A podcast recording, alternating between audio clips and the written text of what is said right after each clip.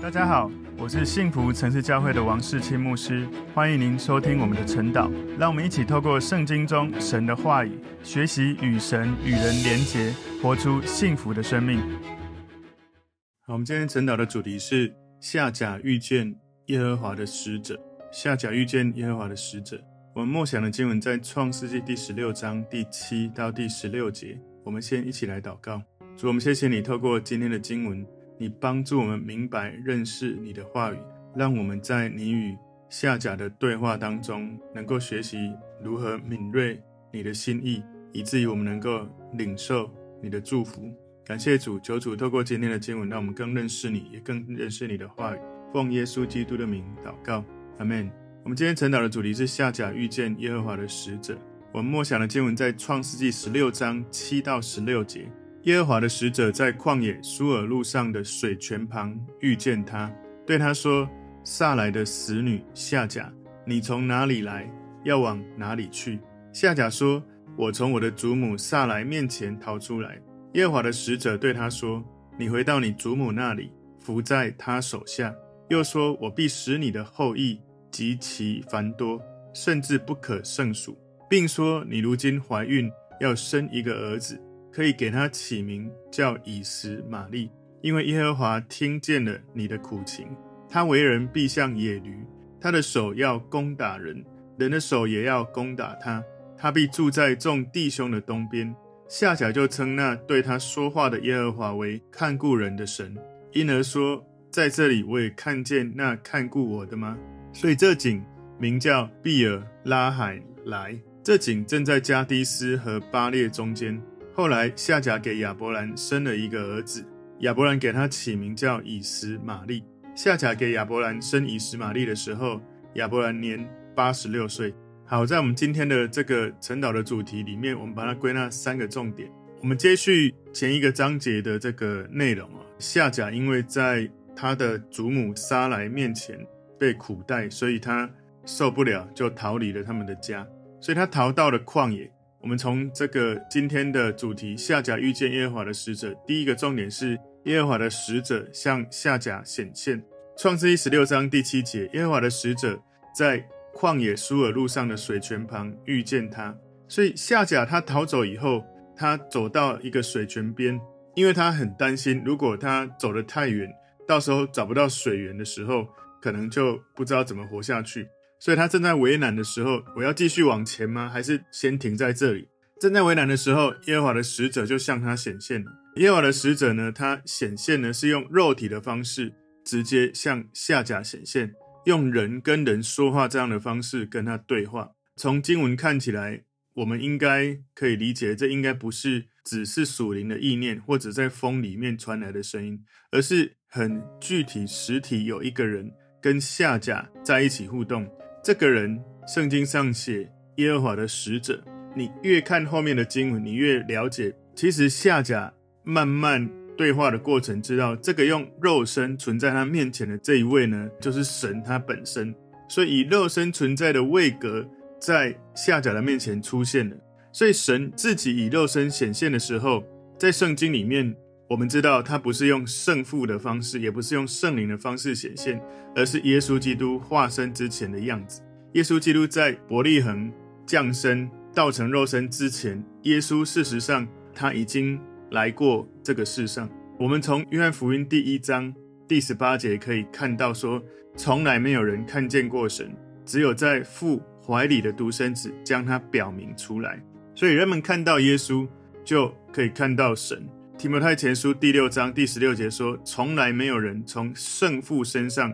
看见过神，所以旧约里面的神，如果用一种位格显现，跟别人交谈的时候，我们就可以理解这是神三位一体的第二个位格，耶稣基督，神的儿子来到了这个世界。所以，如果在旧约出现耶和华的使者，从肉身的方式出现，通常他就是这个第二个位格，耶稣。耶稣在伯利恒化身之前的显现。举例来说，在创世纪第二十二章里面，耶和华的使者向亚伯拉罕显现。二十二章的时候，亚伯兰的名字已经改名叫亚伯拉罕。创世纪二十二章第一节说，这些事以后，神要试验亚伯拉罕，就呼叫他说：“亚伯拉罕。”他说：“我在这里。”然后二十二章十一节说，耶和华的使者从天上呼叫他说：“亚伯拉罕，亚伯拉罕。”他说：“我在这里。”耶和华的使者向摩西显现，在出埃及记第三章里面。出埃及记三章二节，耶和华的使者从荆棘里火焰中向摩西显现。摩西观看不料荆棘被火烧着，却没有烧毁。你如果继续看第四、第五、第六节，你会看到耶和华神直接跟他在对话。然后，耶和华的使者后来向巴兰显现，在民数记第二十二章二十四节里面，这里说耶和华的使者就站在葡萄园的窄路上，这边有墙，那边也有墙。然后，耶和华的使者就开始在那个地方说话。耶和华的使者后来也向集体的这个以色列人显现哦，在四十记第二章第一节，耶和华的使者从吉甲上到坡金，对以色列人说：“我使你们从埃及上来。”领你们到我向你们列祖起誓应许之地，我又说，我永不废去与你们所立的约。后来呢，这个耶和华的使者向基甸显现了，在四世纪第六章十一、十二节这里说，耶和华的使者到了厄弗拉，坐在亚比以谢族人约阿斯的橡树下。约阿斯的儿子基甸正在酒榨那里打麦子，为要防备米甸人。十二节说，耶和华的使者向基甸显现。对他说：“大能的勇士啊，耶和华与你同在。”这个经文非常的有名。在四世纪里面呢，耶和华的使者又向参孙的父母显现。士师记第十三章三节这里说：“耶和华的使者向那妇人显现，也就是参孙的妈妈哦，对他说：向来你不怀孕不生育，如今你必怀孕生一个儿子。”然后接下来告诉他很多提醒的事情。这个妇人回去跟她丈夫讲：“啊，有一个神人到我面前来。”然后她的丈夫马挪亚就跟他的妻子来找这个人，跟他说：“与这妇人说话的就是你吗？”他说：“是我。”所以耶和华的使者就对他们说话。在列王记上第十九章里面，耶和华的使者向以利亚显现。列王记上十九章第七节，耶和华的使者第二次来拍他说：“起来吃吧，因为你当走的路甚远。”所以圣经里面记载，耶和华的使者第一次显现，不是向挪亚显现，不是向。亚伯兰显现，耶和华的使者第一次显现，哈，成为在这个地上肉身的状态，其实是在这个单身妈妈，哈，以实玛利的妈妈夏甲，在她面前显现。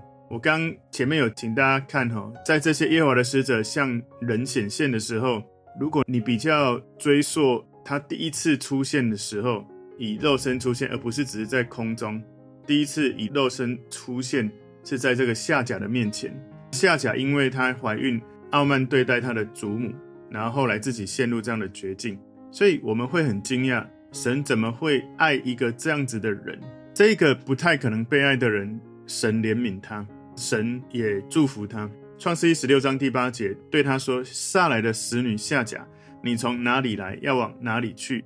夏甲说：“我从我的祖母撒莱面前逃出来。”所以耶和华的使者问一个很重要的问题：夏甲他。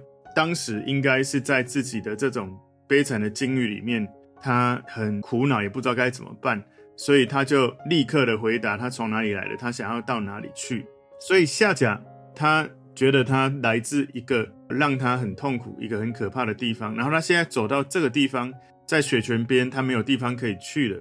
而耶和华的使者告诉他：“你照我告诉你的去做，我要你做的就好。”所以，创世记十六章第九节，耶和华的使者对他说：“你回到你祖母那里，伏在他手下。”所以，耶和华的使者要他改变自己，然后呢，要他顺服这个耶和华的使者。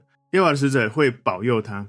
所以，神并没有让夏甲，就是好像要求他一定要去待在一个受虐待的家庭，因为神做了一个默许，哈，你回到你的祖母那里，伏在他手下，然后。会祝福他，会有非常多的后裔。所以今天第二个重点，耶和华的使者对夏甲的应许，创世记十六章第十节又说：“我必使你的后裔极其繁多，甚至不可胜数。”所以神不只是默许要保护他们，也明确的应许要赐给他极大的祝福。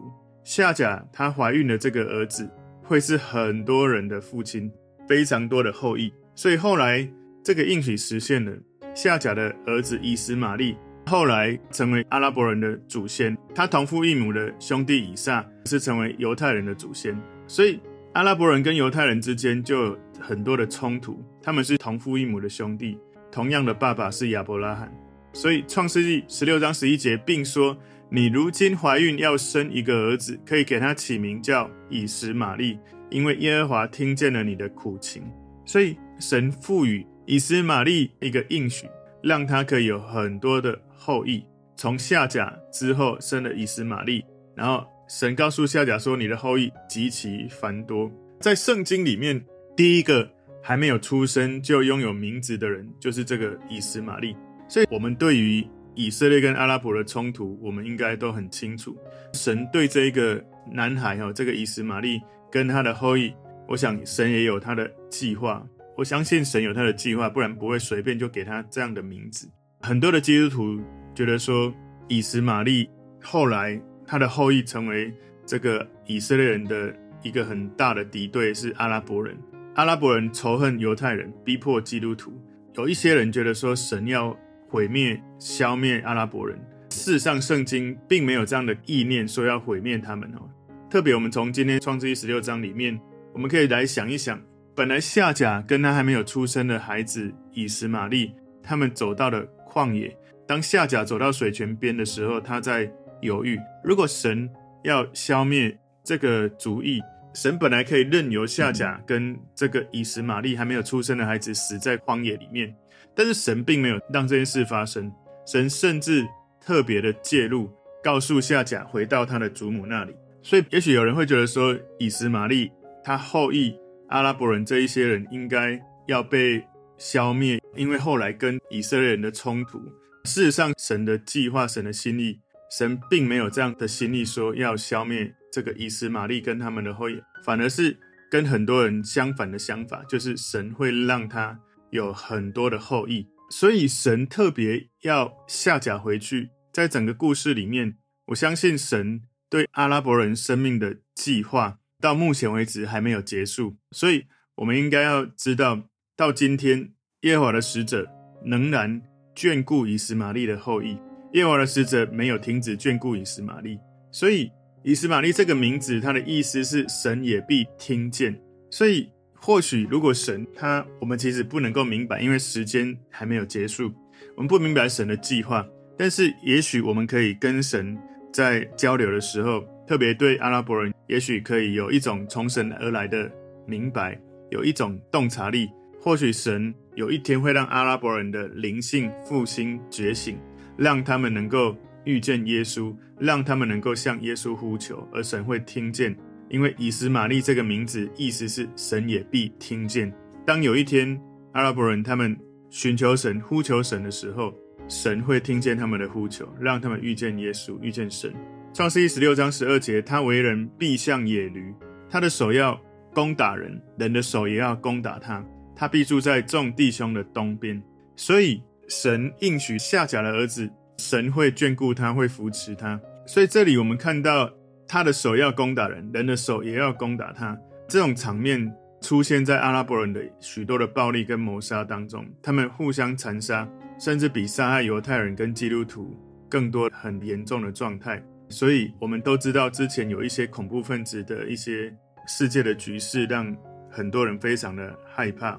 求神也让我们明白到底神的心意是什么。因为有时候我们实在在有限的时间里面不明白神的这种眷顾的原因是什么。今天第三个重点，神对夏甲和以实玛利的祝福。创世记十六章十三节，夏甲就称那对他说话的耶和华为看顾人的神，因而说，在这里我也看见那看顾我的吗？所以夏甲知道显现在他面前的不只是一个使者，事实上耶和华的使者就是那个看顾人的神，看顾夏甲跟还没有出生的以实玛利的神。所以在跟这个看顾人的神见面之后，夏甲知道神在旷野如果能够与他同在，他回到他的祖母撒莱面前，他相信神也会与他同在。如果夏甲在旷野能够遇见神，那在他祖母面前。神的同在也会保护他，祝福他。好像夏甲对神说：“你看见了我，现在我也看见了你。”所以，当他与神面对面的时候，他的内心改变，他的生命改变。在创世记十六章十四节，所以这井名叫毕尔拉海莱。这井正在加低斯和巴列中间。十五节说，后来夏甲给亚伯兰生了一个儿子，亚伯兰给他起名叫以实玛利。十六节，夏甲给亚伯兰生以实玛利的时候，亚伯兰年八十六岁。所以，当夏甲遇见耶和华的使者，他知道其实那就是神。夏甲他怀着一种顺服神的心情，回到亚伯兰跟撒来的身边。老实说，如果你或是我，我们是夏甲的话，我们要回到本来被苦待的环境，其实应该会有很多的挣扎，很多的压力。不过有时候是这样哦，我们靠着自己，我们有时候该做的一些事或想做的一些事，我们会有很多的怀疑、害怕、担心、焦虑。但是，一旦哪一天你遇见神显现在你面前的时候，有许多你过去的压力、过去的问题、焦虑，一直累积到今天的东西，因为你遇见神。当你真的对神有信心、有顺服的时候，你里面被转化的时候，外面的情境不再好像会压垮你，而你里面有神在里面，那个神在你里面，那个无限大的生命在你里面的时候，你里面大过外面的压力，你就有勇气、有能力去做神启示你、感动你的事情。所以，我们需要在读神的话语的时候，我们需要在生活的情境当中呢，要培养一种对神觉察敏锐的心。当你敏锐到神的同在的时候，你里面一切的那一些过不去的事或者问题，会瞬间因为遇见神而产生重大的改变。我自己在进食祷告中，很清楚地感受到神，他一开始是用灵里面的声音对我的心说话。我记得我第一次在进食祷告，强烈的遇见这个圣灵充满，耶稣来到我的面前哦。当然哈，我遇到的不是肉身的耶稣了，我是在祷告中灵里面神在跟我对话，以至于我一开始有很多的挣扎，后来我愿意顺服，跟他说我愿意听他的话的时候，我感受到光从我的窗户进来，那种是在灵里面的异象感受看到的，就是我看到耶稣从光里面走进来抱我，然后我整个全身热起来，那是我在灵里面很具体的感受，而的确那也带来我。这几十年来，生命重大的转化，包括我对自己的认同，我跟人的关系，我也很清楚。有很多次，在我需要神的时候，我甚至在灵里面感觉听到那个脚步声走过来。当我有一个敏锐度跟他说：“耶稣是你吗？”我的心里马上有一个声音说是。然后我开始跟他对话之后，经历了一个不可思议的事件，就是我记得我之前有跟他分享过，我在晚上十二点在。日月潭的甲板钓鱼，听到脚步声，我跟那个声音对话，然后我问他，你是耶稣吗？他说是。于是我的心里有一种平安。然后呢，他告诉我回去睡觉，明天早上你会钓到鱼。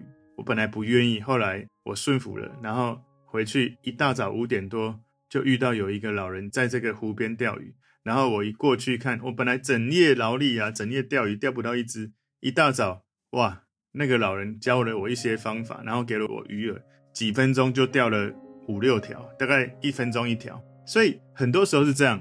如果你没有对神敏锐，当然我们这里看到是肉身出现，我们不常遇到神肉身出现，但是或许他肉身出现过，但你不知道他是神。我自己都曾经有几次在想，会不会我遇到这个人是神用肉身出现？因为我遇到有一些不可思议的情境，就是那个恩典超过我的想象太多了。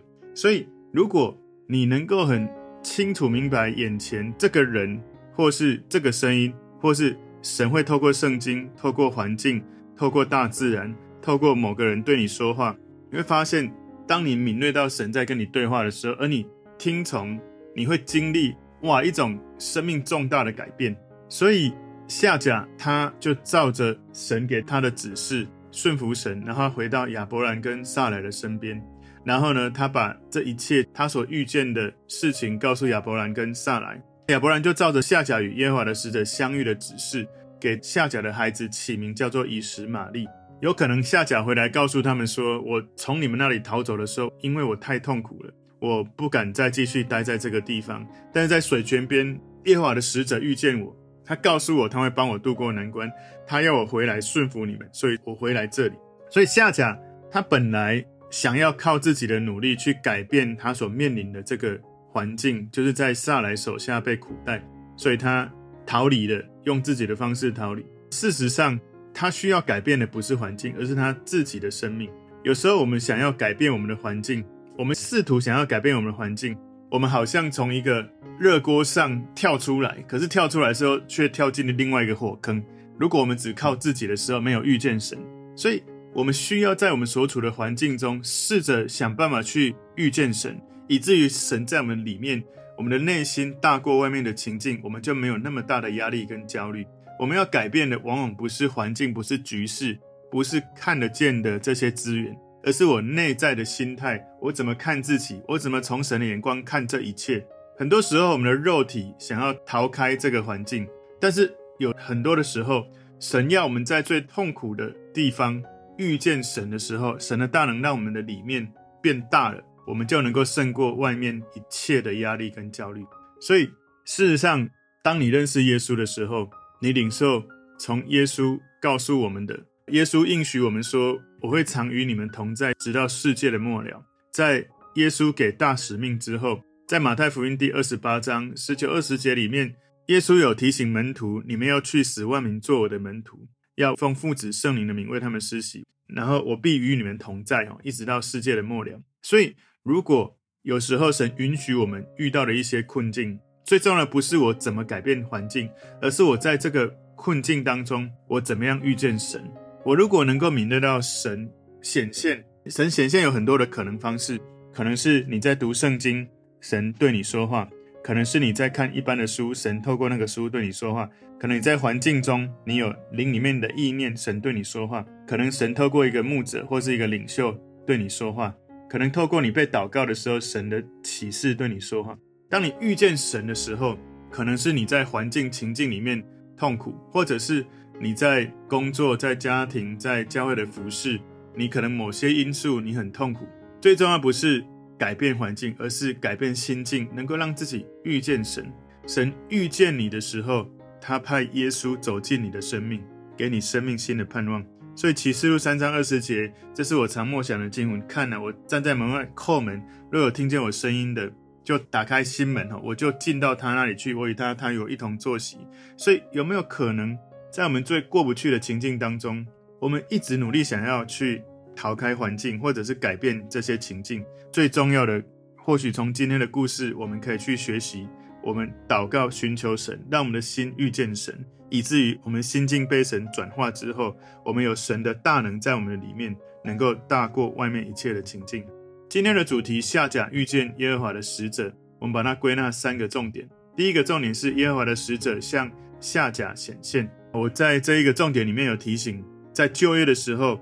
当耶和华的使者显现，当神以肉身的方式显现的时候，通常就是第二位格耶稣，他显现在这个世上。因为在圣经里面所记载的，就是我刚刚前面有讲到约翰福音跟提摩太前书。事实上，如果你看到神在这个世界上，神只用耶稣基督的这个显现的方式来显现。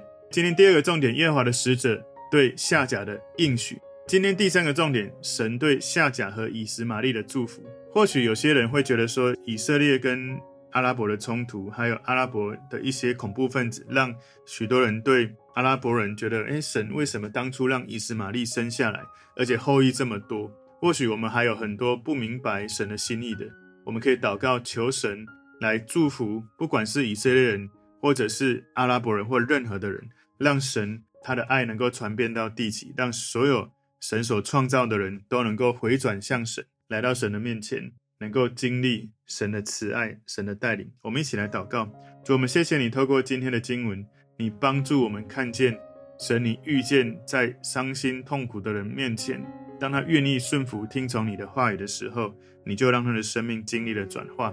我们祷告，求神也让我们有敏锐的心，主啊，当你的使者出现的时候，当你的声音对我们说话的时候。我们能够顺服你的带领，经历你的祝福，奉耶稣基督的名祷告，阿门。